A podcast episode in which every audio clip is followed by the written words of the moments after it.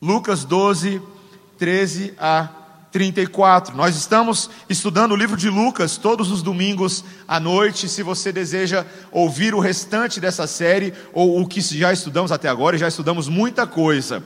Ah, e é, é, bem importante, de tempos em tempos, nós recapitularmos aquilo que estamos aprendendo. E eu quero incentivar você a, quem sabe, dar um, uma visitinha lá no site da igreja e ouvir alguns dos sermões que já passaram, para que você possa sedimentar os conceitos e as verdades que nós estamos aprendendo.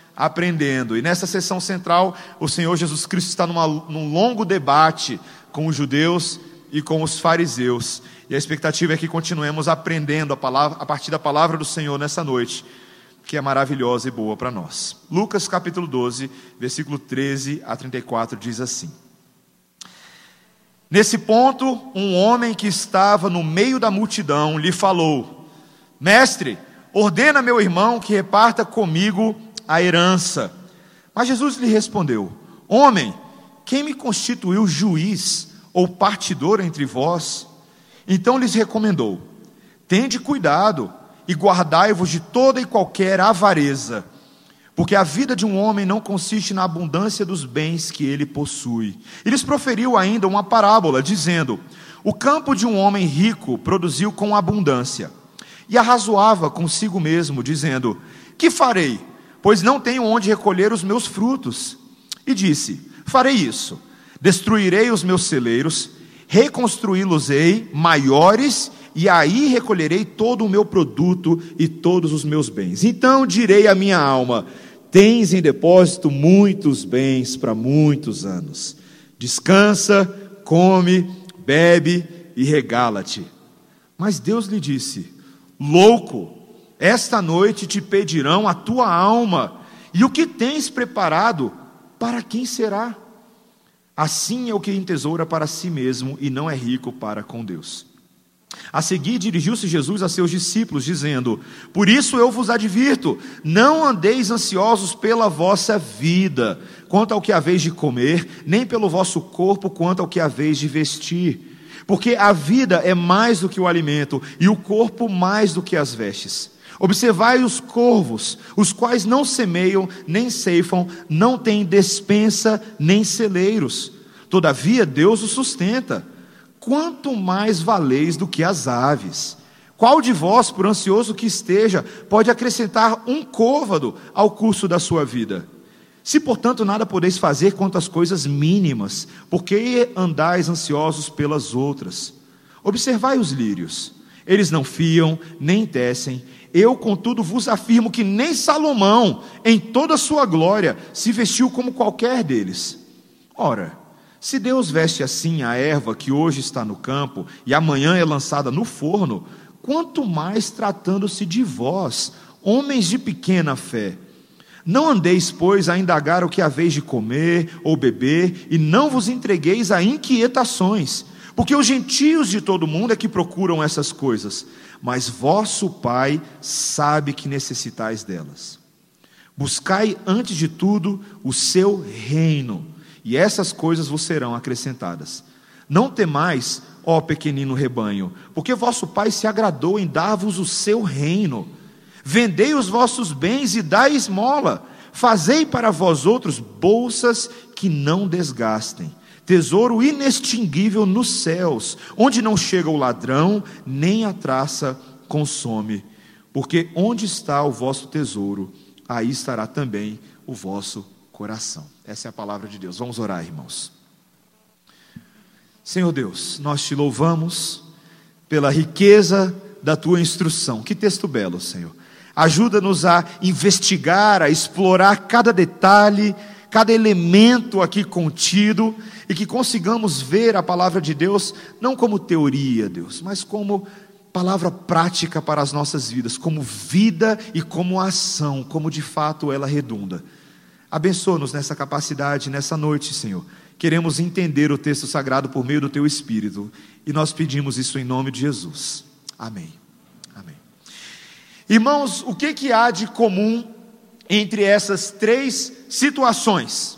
A lembrança de última hora de uma prova que você tem que fazer na escola amanhã e você não lembrava dessa prova.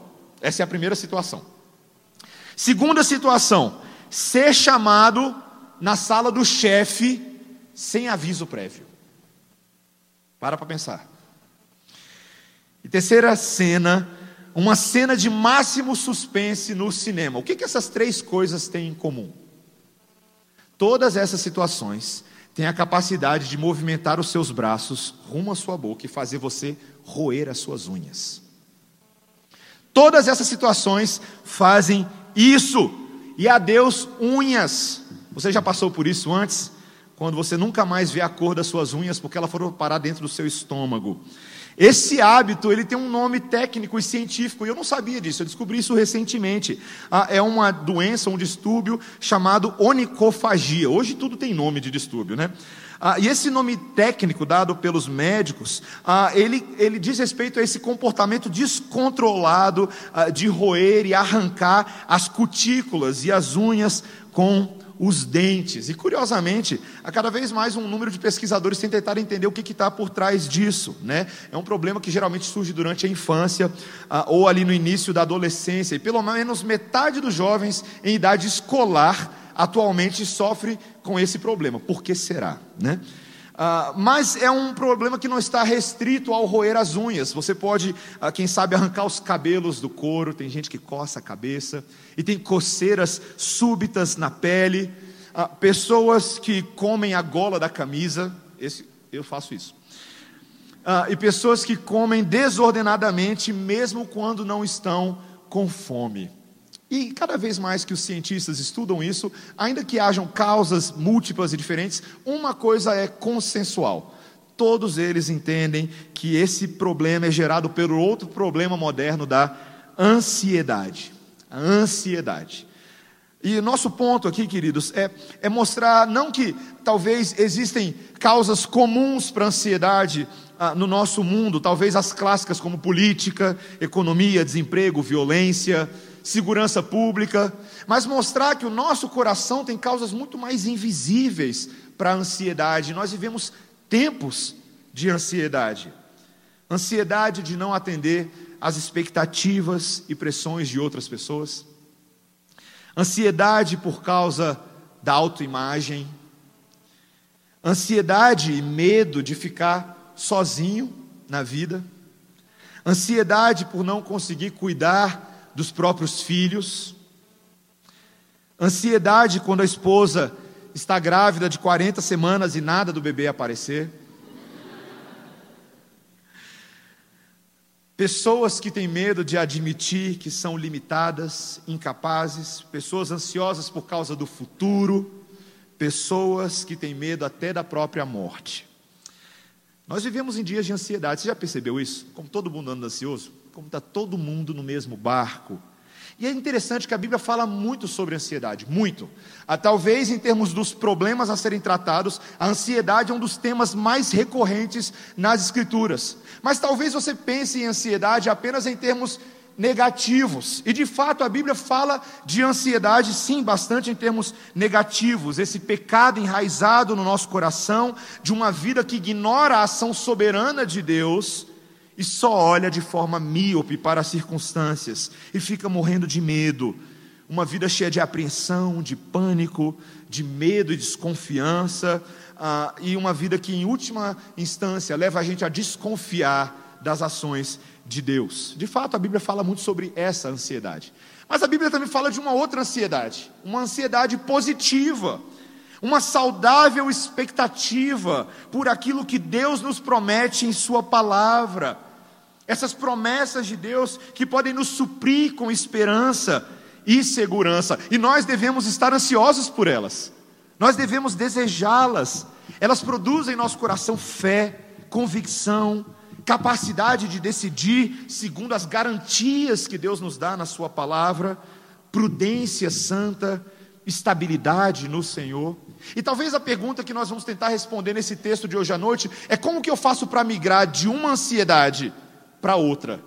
Como é que eu passo a ter uma vida que cada vez mais larga essa ansiedade negativa que tenazmente nos assedia e abre espaço por uma ansiedade positiva, por uma ansiedade pelas coisas que realmente valem a pena estar ansioso? E o texto de hoje vai nos ensinar isso, queridos. Como que nós podemos cimentar o nosso coração naquilo que é estável, essa infalível e eterna fidelidade de Deus para conosco. Ela é sempre inabalável, ela é sempre invariável e ela é sempre inalterável. E eu e você precisamos aprender sobre ela hoje à noite. Nós temos quatro maneiras aqui de ansiar pelo que realmente importa. E a primeira coisa que o Senhor Jesus Cristo vai nos ensinar, você pode ver a partir do versículo 13, é que nós precisamos reconhecer que o valor da vida não é mensurado por recursos materiais. Versículo 13, nesse ponto, um homem que estava no meio da multidão lhe falou: Mestre, ordena a meu irmão que reparta comigo a herança. Você lembra onde nós estamos aqui? O Senhor Jesus Cristo estava num debate com os fariseus, um debate e uma admoestação contra a hipocrisia. E se você está acompanhando bem, essas últimas duas semanas da nossa pregação, o Senhor Jesus Cristo bateu, e bateu com gosto, bateu neles e bateu na gente também. Ele não aliviou. O coração do homem é desesperadamente hipócrita, e só o Senhor pode jogar luz sobre as nossas trevas. Ele está no meio dessa interação ah, com os judeus e com os seus discípulos. Até que no meio da multidão surge um homem com uma indagação. Senhor, mestre, rabino, e talvez você não saiba, os rabinos eles lidavam com questões não apenas religiosas, mas também questões civis. E o Senhor Jesus Cristo era identificado como um rabino, ainda que não fosse um rabino ordenado nos termos judeus, mas ele era um rabino. E esse homem fala: Ó, fala lá para o meu irmão para ele me dar a minha parte da herança. Já imaginou se eu estou pregando aqui, alguém se levanta e fala um negócio desse? Pastor, fala lá com meu irmão. Isso pega o Senhor Jesus Cristo um pouco de surpresa, se a gente pode dizer assim. Ele responde no versículo seguinte: Homem, quem me constituiu juiz ou partidor entre vós? Quem sou eu para ficar lidando com os problemas individuais de vocês? O Senhor Jesus Cristo, na sua missão terrena naquele momento, ele veio com uma missão muito específica de ser o salvador dos homens e não apenas ficar resolvendo pequenos problemas. Mas o Senhor Jesus Cristo, que é muito sábio e conhece os corações, aproveita essa oportunidade para trazer um ensino espiritual. E no versículo 15 ele diz: Tende cuidado e guardai-vos de toda e qualquer avareza Queridos, avareza é um desses pecados difíceis. Talvez ele apareça na sua Bíblia com outra tradução, talvez como ganância, ou até mesmo como cobiça. E a palavra cobiça, ela é uma palavra ah, mais veterotestamentária. Ela aparece mais no Antigo Testamento. Lá nos Dez Mandamentos, você claramente tem um mandamento contra a cobiça, que é o desejo de se ter mais coisas do que alguma pessoa deveria ter, ou talvez mais coisas do que uma outra pessoa tem, ah, motivado por inveja ou por comparação, esse sentimento de se sobressair. E sabe, meus irmãos, o problema do pecado da cobiça é que as suas implicações são muito profundas. Ele fala da nossa atitude errada para com a vida como um todo. O pecado da cobiça é esse que define a vida de uma pessoa a partir das suas posses e dos seus bens. De que a nossa identidade pública é definida por aquilo que eu tenho e aquilo que eu digo que eu tenho para os outros. E o Senhor Jesus Cristo decide ilustrar isso com uma parábola muito interessante. Ele conta de um homem, aqui nos versículos seguintes, que ele era bastante rico, já tinha muito dinheiro. E aí, de repente, o campo dele produziu com abundância. E ele pensou, então, o que eu vou fazer com tudo isso que eu tenho agora? E ele teve uma ótima ideia.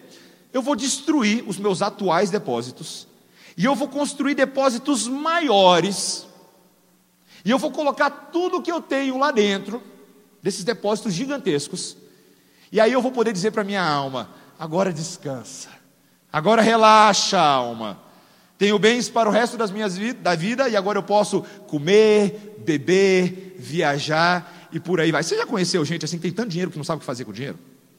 Eu, eu lembro de um amigo meu na época da escola que ele toda semana ele viajava para um lugar do mundo diferente. Os pais dele sempre tiravam ele na sexta-feira. Ele nunca vinha à aula sexta-feira. Porque ele sempre viajava para algum lugar diferente. Fala assim, rapaz, gente que tem tanto dinheiro e não sabe o que fazer com isso. E o Senhor Jesus Cristo começa a mostrar que há algo de perverso que pode acontecer no coração dessa pessoa. Há de passar a ter a sensação de segurança e estabilidade nessas coisas, em investimentos e abundância de bens. Talvez você fale assim, ah, pastor, então quer dizer que esse texto está ensinando para a gente que é proibido fazer planejamento financeiro, que eu não posso fazer uma poupança, que eu não posso fazer um investimento no Tesouro Nacional. Não é isso que o Senhor Jesus Cristo está ensinando. O que ele quer mostrar, na verdade, é um problema do nosso coração e não apenas das nossas ações. Veja que no versículo 15, ele diz claramente qual é o problema quando ele diz: A vida de um homem não consiste na abundância de bens que ele possui. Ou seja, a nossa identidade não pode ser prioritariamente definida pela quantidade de recursos financeiros, de carros na garagem, de casas e apartamentos que são adquiridos, de dinheiro na poupança, porque a sensação que a gente tem é que essas coisas podem nos dar estabilidade. E essa idolatria é muito sutil, queridos. Ela é muito invisível. Quando a gente conversa com as pessoas e elas falam: olha, faz aí um concurso público, porque se você fizer um concurso público, você vai ser estável. Estável. Aí Deus manda uma crise para o país, para você perceber que nem quem está no concurso público e quem está fora está estável. Não é verdade?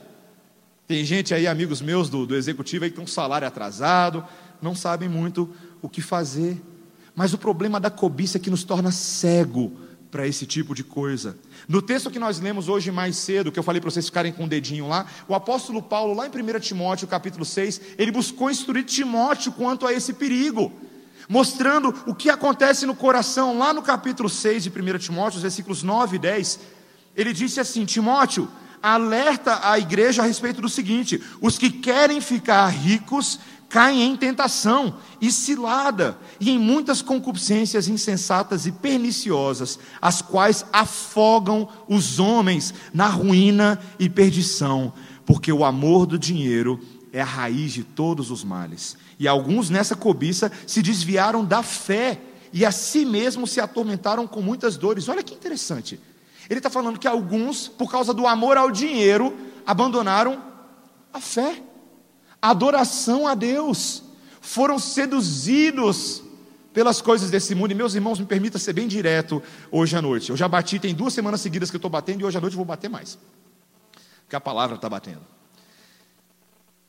Tem alguma coisa errada com aqueles que têm tempo para todos os entretenimentos ricos desse mundo, mas não tem tempo para o Senhor? Tem alguma coisa errada. Se todo final de semana você não pode estar servindo na escala do berçário, ou porque você está viajando, ou porque você está fazendo alguma coisa, você está numa festa, num show, porque você está gastando o seu dinheiro, alguma coisa está errada com o seu coração. Não tem como justificar, não tem como ter meio termo. Ou você adora a Deus, ou você adora a mamon. E no único dia que Deus pediu consagração absoluta do seu dia para adorá-lo, se nós transformamos esse dia em dia para os prazeres, e dia para gasto e consumo, a pergunta é: onde está o seu coração? Onde está o seu coração? E veja que essa cobiça logo leva à ansiedade, não é verdade? O medo de termos pouco, e aí a gente pensa, eu preciso acumular bastante para garantir o meu sustento futuro. Eu sou jovem, ou pelo menos eu acho que eu sou jovem. E eu tenho vitalidade, eu devo concentrar o meu tempo neste momento da vida em fazer dinheiro. Tem muita gente que pensa assim. No mundo a gente sabe que tem muita gente que pensa assim. Nas novelas a gente sabe. Mas tem muita gente assim dentro do corpo de Cristo também. E o Senhor Jesus Cristo decide fazer o teste da cobiça. Como é que você expõe a cobiça no coração de alguém? Nessa própria parábola, ele insere um elemento, o teste da longevidade. Olha o versículo 20, quando ele diz que Deus dirá: Louco, essa noite te pedirão a tua alma, e o que tens preparado, para quem será? Assim é o que entesoura para si mesmo, e não é rico para com Deus. Ou seja, basta Deus tirar a vida de uma pessoa, e imediatamente percebe-se a futilidade das posses materiais. Essa palavra louca é a palavra insensato. Você está acumulando para quê? Você está acumulando para quem? E é curioso como o homem que aqui parece o mais cauteloso, porque ele armou seus grandes depósitos, na verdade ele é o mais tolo e é o mais insensato.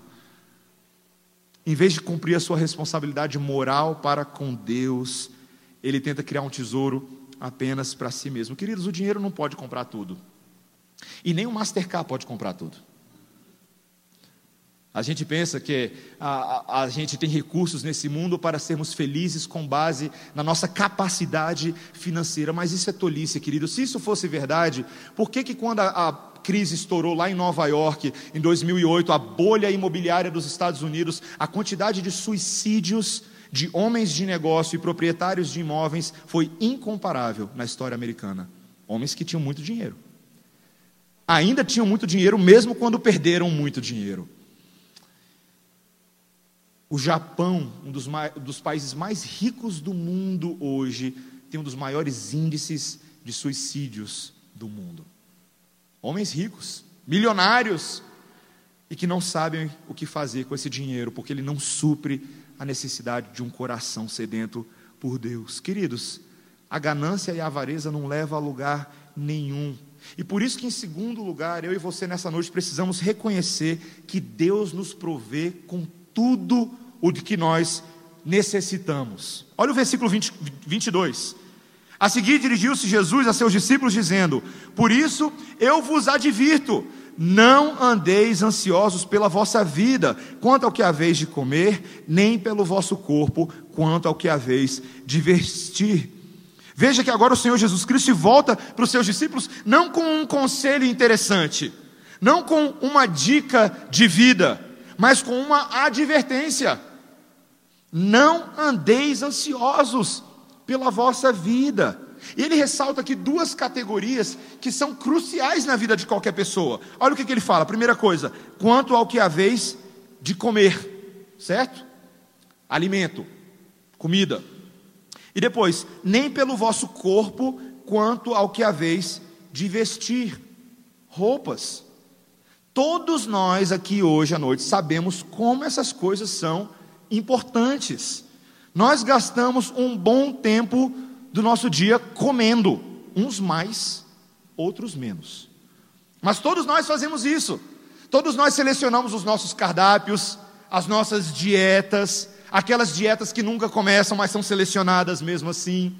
Todos nós nos preocupamos com comida. E queridos, comida é um, um instinto tão básico para nós quanto acordar e abrir o olho, não é verdade?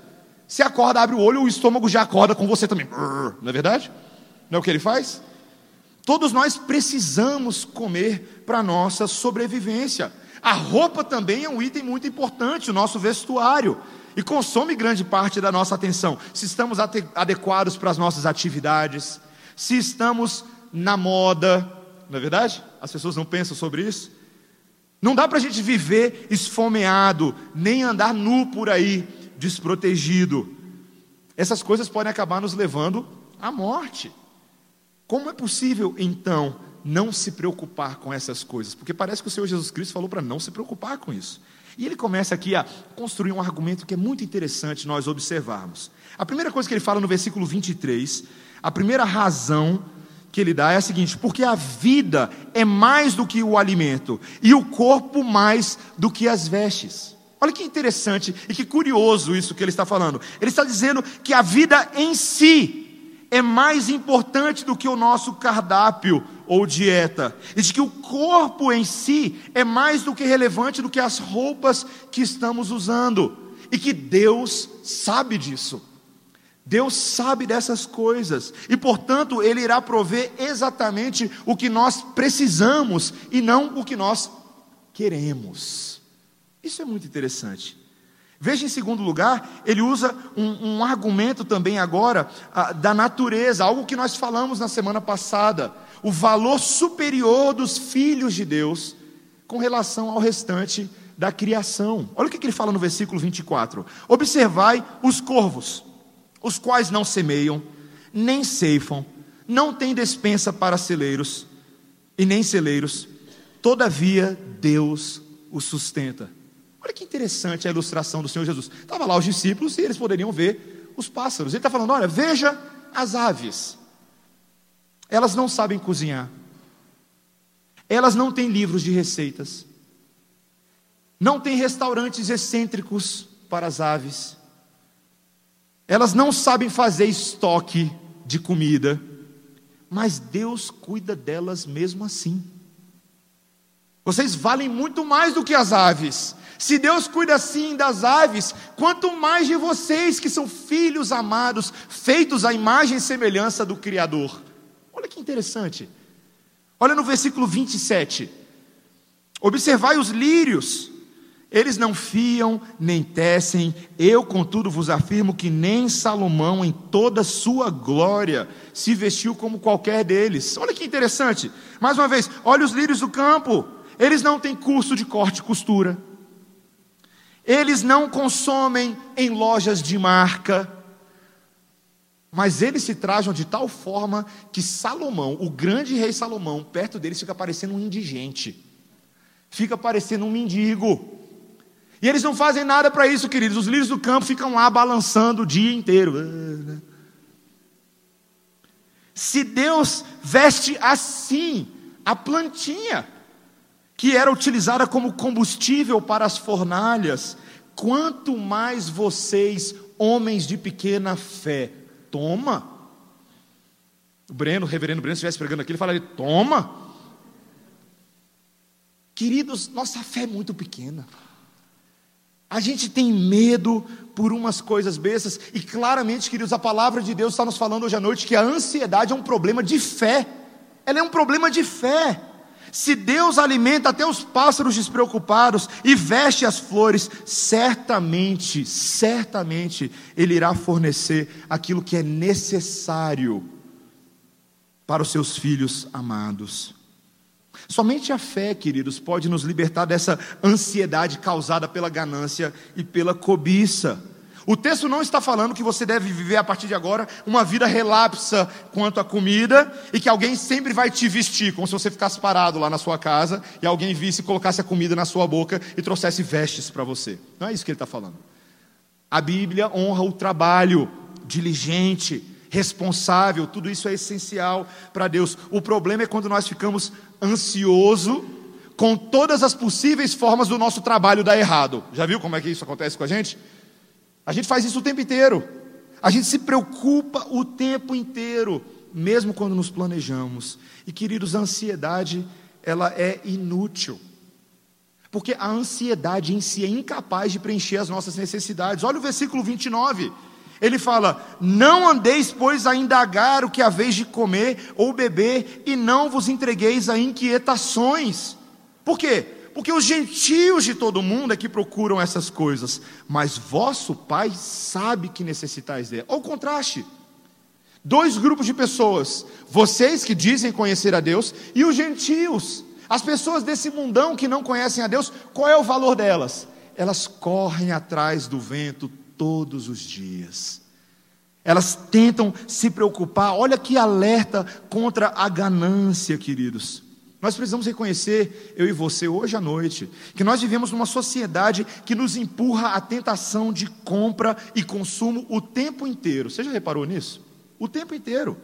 Os anunciantes, os anunciantes gastam milhões, milhões, para atrair a sua atenção e para fazer você pensar que se nós comprarmos mais dos produtos deles, nós seremos mais felizes, mais satisfeitos, mais confortáveis e mais cheios de significado. Se você comprar aquela blusinha da Nike que você viu, ah, rapaz, você vai ser feliz para sempre. Se você morar naquele lugar, aí sim, aí sim, meu coração terá paz. O tempo inteiro.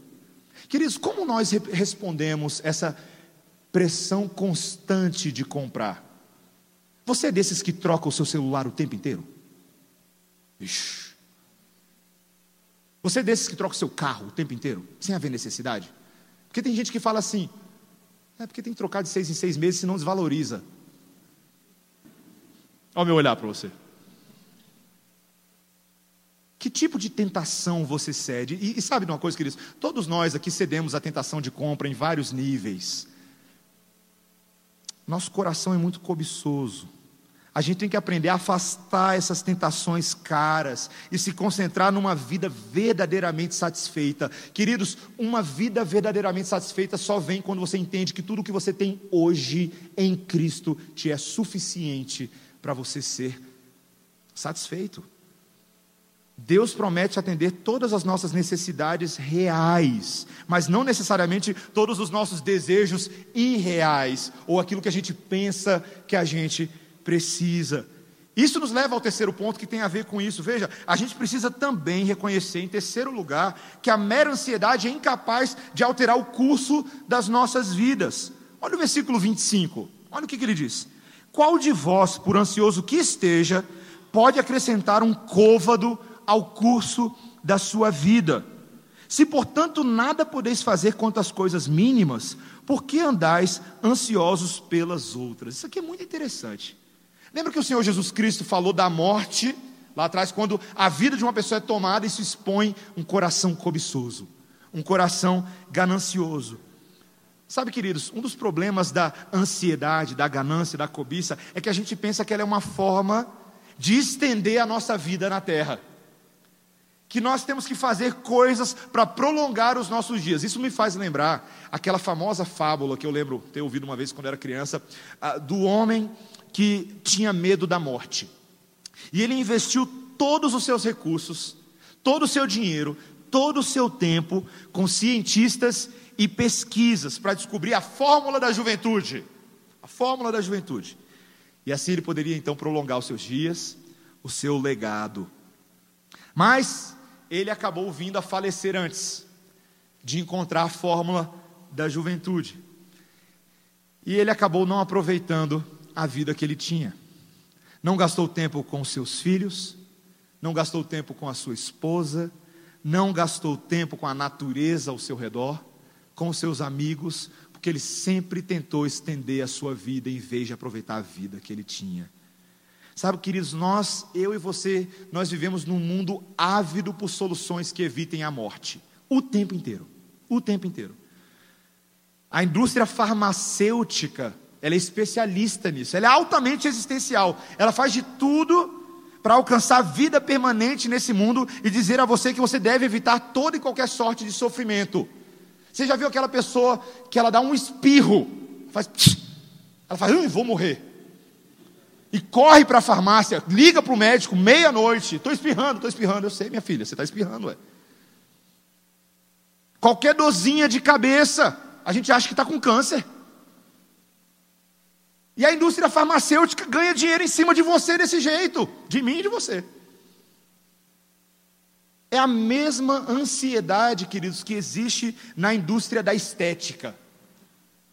Essa ansiedade por imortalidade se vê claramente no que tem acontecido nos nossos dias, no, na multiplicação das cirurgias plásticas, no botox, nos enxertos, na eliminação das rugas. Muitas dessas ações, queridos, permite ser bem sincero, são motivadas pelo medo de parecer velho.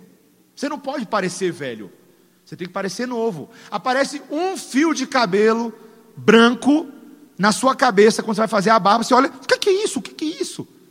Aquele desespero, como se o mundo estivesse desmoronando. Ah, queridos, eu tive a oportunidade de morar fora e onde eu morei, ah, eu vi algo que eu não via muito no Brasil. No Mississippi, nós entrávamos num Walmart e as pessoas que trabalhavam ali nos caixas, nos atendimentos, não eram jovens ativos, eram senhores de idade, senhoras de idade, pessoas que eram valorizados na sua sabedoria e na sua experiência. E era muito bom ser atendido por eles. Nós vivemos em sociedades que desprezam os velhos, os idosos. E esquecem que a Bíblia diz que há uma beleza singular e peculiar no avanço da idade. As cãs, que simbolizam sabedoria, gente que já tem muita coisa nos lombos, gente que pode compartilhar. Queridos, é curioso como essa ansiedade pela pela vida, que evita a morte ou o sofrimento a qualquer custo, ela afeta a nossa própria teologia. Você já reparou nisso? É curioso ah, pensar que, às vezes, quando alguém está passando por um sofrimento terminal, nós oramos apenas pela cura, cura, cura, cura, cura. Já viu? E a gente se esquece, muitas vezes, que é muito melhor partir e estar com Cristo do que ficar sofrendo nesse mundo. Já para pensar nisso? Paulo falou em Filipenses 1, 23: partir e estar com Cristo é incomparavelmente melhor.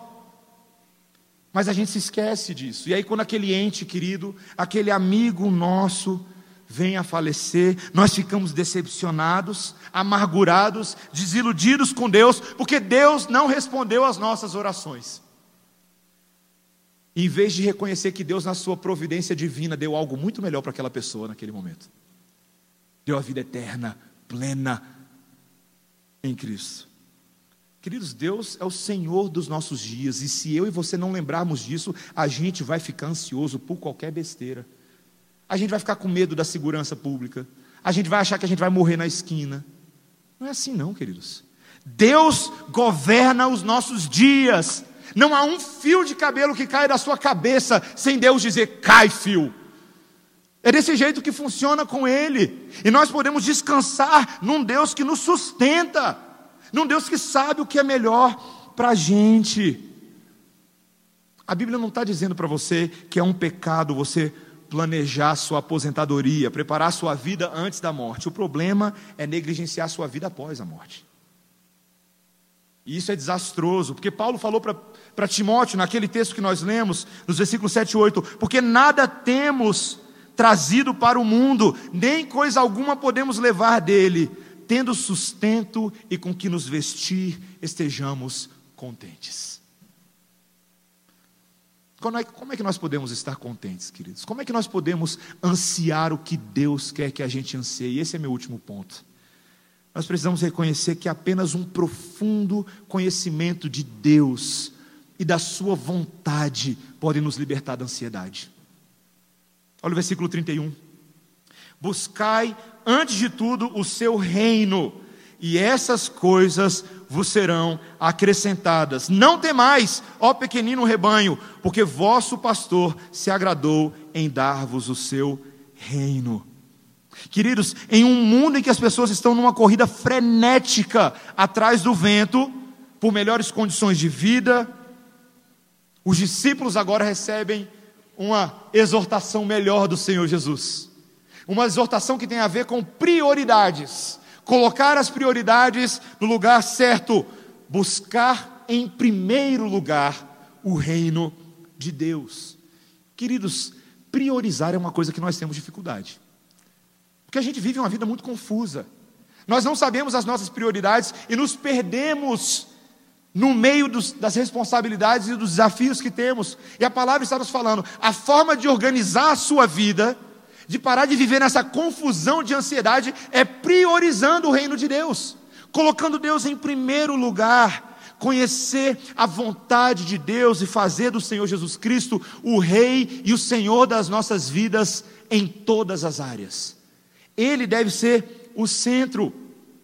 Paulo falou para Timóteo também lá em 1 Timóteo 6,10, ele disse: Tu, porém, homem de Deus, foge dessas coisas, antes segue a justiça, a piedade, a fé, o amor, a constância e a mansidão. Deus deve controlar, queridos, todas as áreas da nossa vida: o nosso trabalho, os nossos planos, o nosso entretenimento, os nossos relacionamentos. Queridos, se Deus controlar cada um dos nossos passos, apenas assim o nosso coração será liberto dessa ansiedade perniciosa. Ah, pastor, quer dizer então que Deus está me dando aqui um sistema de recompensa? Um sistema de barganha? Porque olha o que, que o texto fala, você percebeu o que, que o texto fala? Buscai antes de tudo o seu reino, e essas coisas vos serão acrescentadas. Dá a entender, talvez, que se nós buscarmos o reino de Deus em primeiro lugar, então Deus nos dará o que nós precisamos. Só que se eu afirmar isso e você crer nisso, nós estamos contradizendo todo o texto que nós acabamos de ler. Não é isso, meus irmãos. É impressionante que Deus nos dá aquilo que nós precisamos, mesmo quando a gente não busca Ele, não é verdade? Todo dia.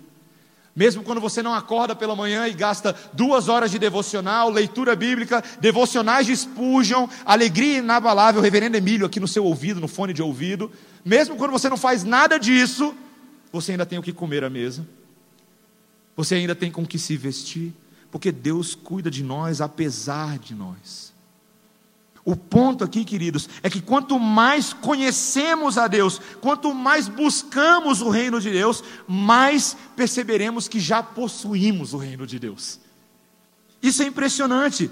Veja o versículo 32: Porque o vosso Pai se agradou em dar-vos o seu reino. Queridos, nós já possuímos aquilo que é mais importante do que todas as coisas desse mundo. Nós possuímos a salvação em Jesus. Eu e você, nessa noite, que somos salvos, lavados e remidos pelo sangue do Cordeiro, temos algo que é incomparável, inestimável nesse mundo. Algo que nós não poderíamos conquistar pela força do nosso trabalho, nem pelo nosso esforço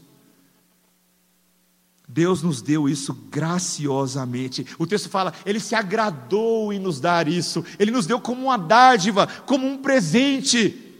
E quando eu leio a palavra de Deus, quanto mais eu busco o reino de Deus, mais eu sei dessa realidade e mais essa realidade me conforta. Não apenas o fato de que eu sou salvo, mas de que eu sou perdoado, eu sou remido, eu sou justificado, eu sou adotado, eu sou santificado, eu serei glorificado de que eu sou herdeiro de todas as coisas, co-participante da glória de Deus. Queridos, quanto mais eu leio essas coisas, menos ansioso eu fico, menos ansioso nós ficamos. Será que você sabe dessas coisas? Você tem buscado o reino de Deus como a prioridade do seu dia? Prioridades são aquelas coisas para as quais nós separamos tempo para fazer, não é verdade? Você sabe qual é a prioridade na vida de uma pessoa a partir da, da análise de quanto tempo ela gasta fazendo aquilo. Quem gosta de ir para a academia, fica bastante tempo na academia. Quem detesta a academia, fica lá só o tempo da esteira e vai embora. É assim que as pessoas fazem. Aquilo que nós gostamos de fazer é aquilo com o qual nós gastamos o nosso tempo. E a única forma de nós aprendermos a não sermos ansiosos é gastando tempo na presença do Senhor. E a Bíblia fala isso de inúmeras maneiras. Uma delas, queridos, é gastando tempo de oração e súplica. Como Pedro fala na sua primeira epístola, no capítulo 5, versículo 7, lançando sobre ele toda a vossa ansiedade. Por quê? Porque ele tem cuidado de vós. Eu preciso lançar, literalmente, quando eu oro a Deus e suplico, eu estou lançando na conta dele que Ele me resolva, que Ele me dê segurança, que Ele me dê estabilidade. Em vez da gente ficar preocupado e arrancando o cabelo, por que, que a gente não ora mais? Por que, que a gente não descansa mais na oração? Nós precisamos ter uma correta perspectiva sobre os nossos problemas também. E a forma de fazer isso é estudando a palavra de Deus, não apenas orando, mas estudando a palavra. Olha só que interessante, eu aprendi isso com um colega meu que é muito mais crente que eu e muito mais santo que eu. Ele disse o seguinte: Mateus, eu vou literalmente transcrever o que ele me falou uma vez. Quando nós possuímos os princípios da palavra e a sabedoria de Deus, olha que inteligente que ele me falou. Nós podemos agora desenvolver estratégias inteligentes e criativas para lidar e corrigir com os problemas que normalmente geram ansiedade no nosso coração. Se eu e você temos a palavra, os princípios, a instrução de Deus, eu agora posso, na prática, resolver melhor os nossos problemas. Eu te dou um exemplo fácil de como fazer isso, já falamos disso antes. Vai para casa hoje à noite e gasta uma noitezinha com o livro de Provérbios. Uma noitezinha só. Precisa ser muito tempo, não. Hoje à noite. Você vai ver o tanto de luz que Deus começa a jogar nos problemas da semana. Simples assim sabedoria prática na palavra de Deus. Nós precisamos ter esse mecanismo.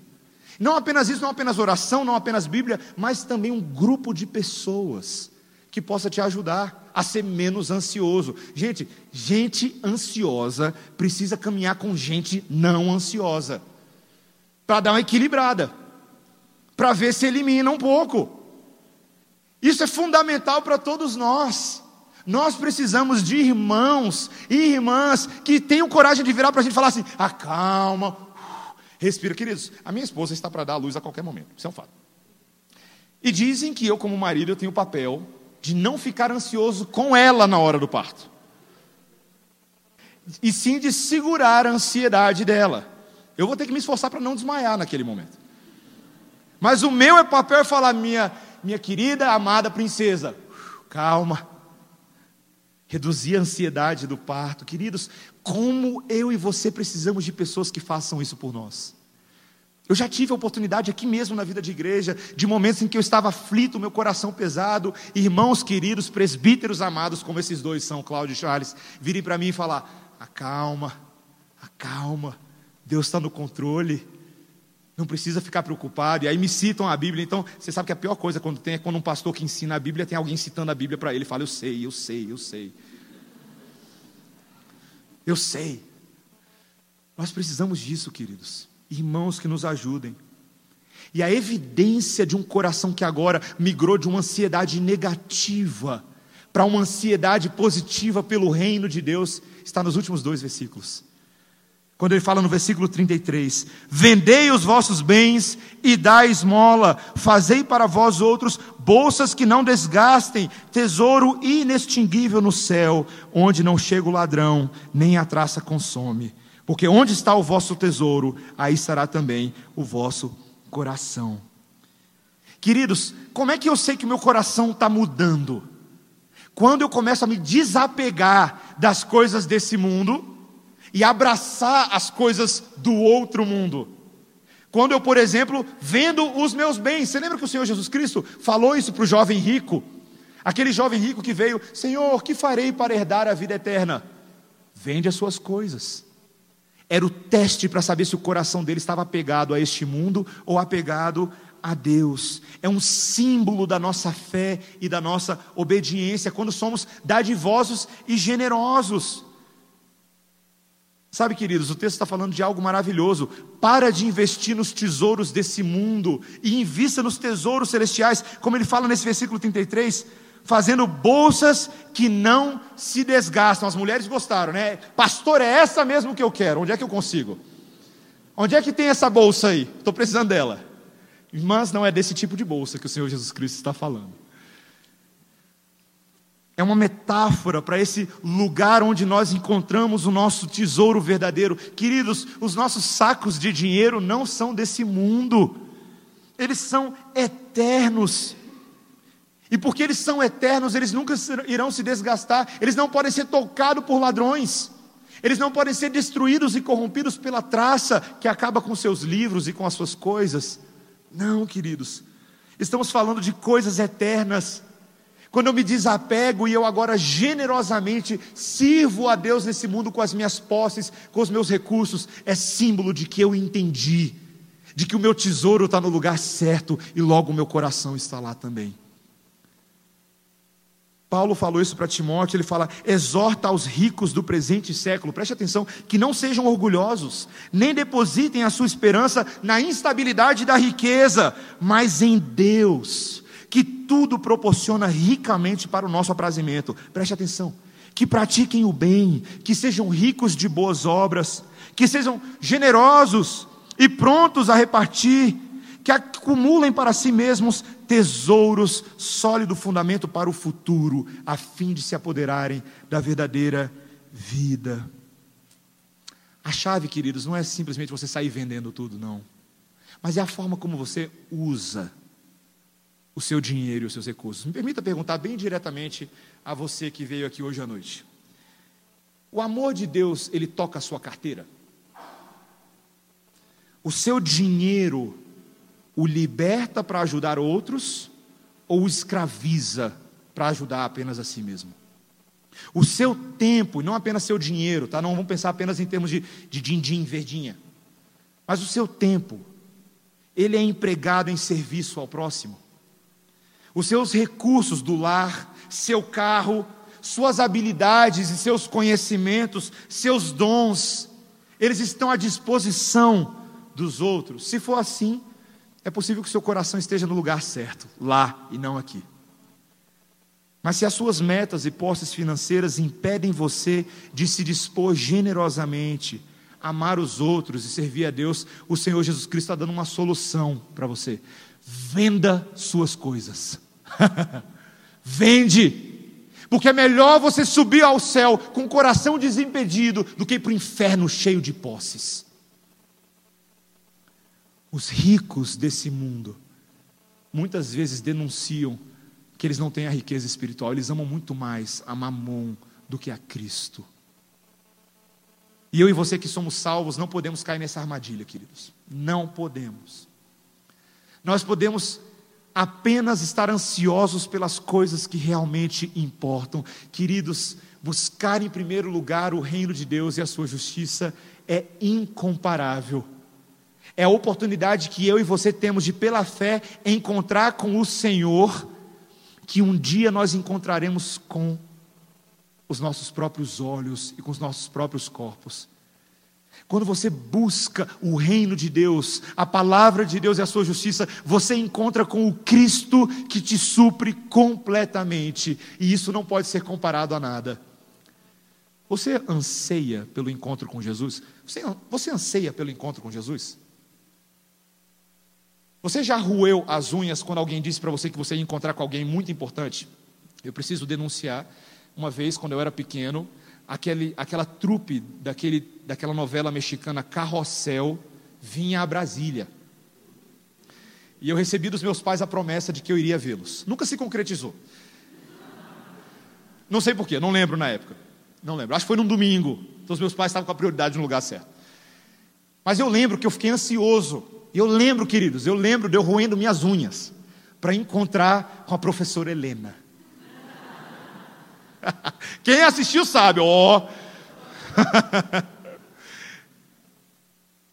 Queridos, isso não se compara com encontrar com Jesus. Eu lembro uma vez, já adulto, eu sonhei, foi apenas um sonho, eu não vou dogmatizar, queridos, não é a minha experiência para a igreja, eu não estou profetizando nada, nada disso.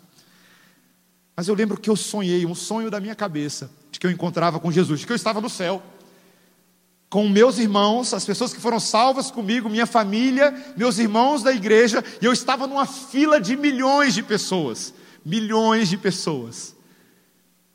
E eu aguardava pacientemente vários dias celestiais para encontrar com Jesus. Até que chegou o momento, e eu lembro, queridos, no sonho, parecia verdade, eu ansioso por aquele momento, e enfim eu encontrei. Eu lembro, meus irmãos, que a sensação que eu tive no primeiro momento era de que ele iria expor todos os meus pecados e enfim as pessoas saberiam quem eu era, e eu tive medo naquele momento. Porque a palavra de Deus fala que o nosso Senhor é santo. Mas eu lembro também, eu lembro, e claro, queridos, é só, é só uma fábula, da sensação de alívio quando ele não me julgou pelos meus pecados, mas me lembrou de que Cristo havia sido julgado pelos meus pecados. E ele me recebeu, ele me acolheu, ele me abraçou. Queridos, eu e você, hoje, nesse momento, não precisamos aguardar um encontro futuro com o Senhor Jesus Cristo, porque eu e você podemos encontrar Ele agora mesmo, aqui nessa sala.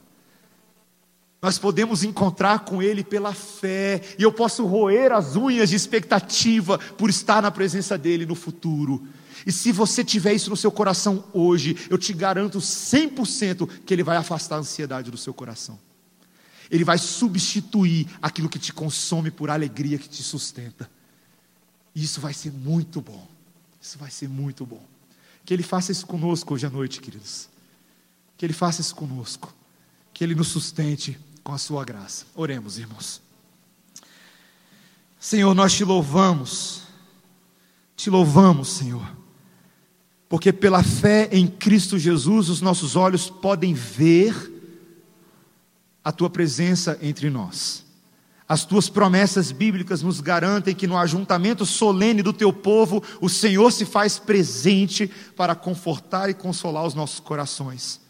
Senhor, lembra a cada um de nós nessa noite, a todos nós que andamos ansiosos, correndo atrás do vento, de que nós já temos a Ti, Senhor. Nós temos toda a provisão e todo o sustento. E à medida que agora, Senhor, nos, apre... nos aproximamos da mesa do Senhor, que o teu corpo e o teu sangue aqui simbolizados nos lembre do sustento espiritual que vence toda ansiedade. Essa é a nossa oração em nome de Jesus. Amém.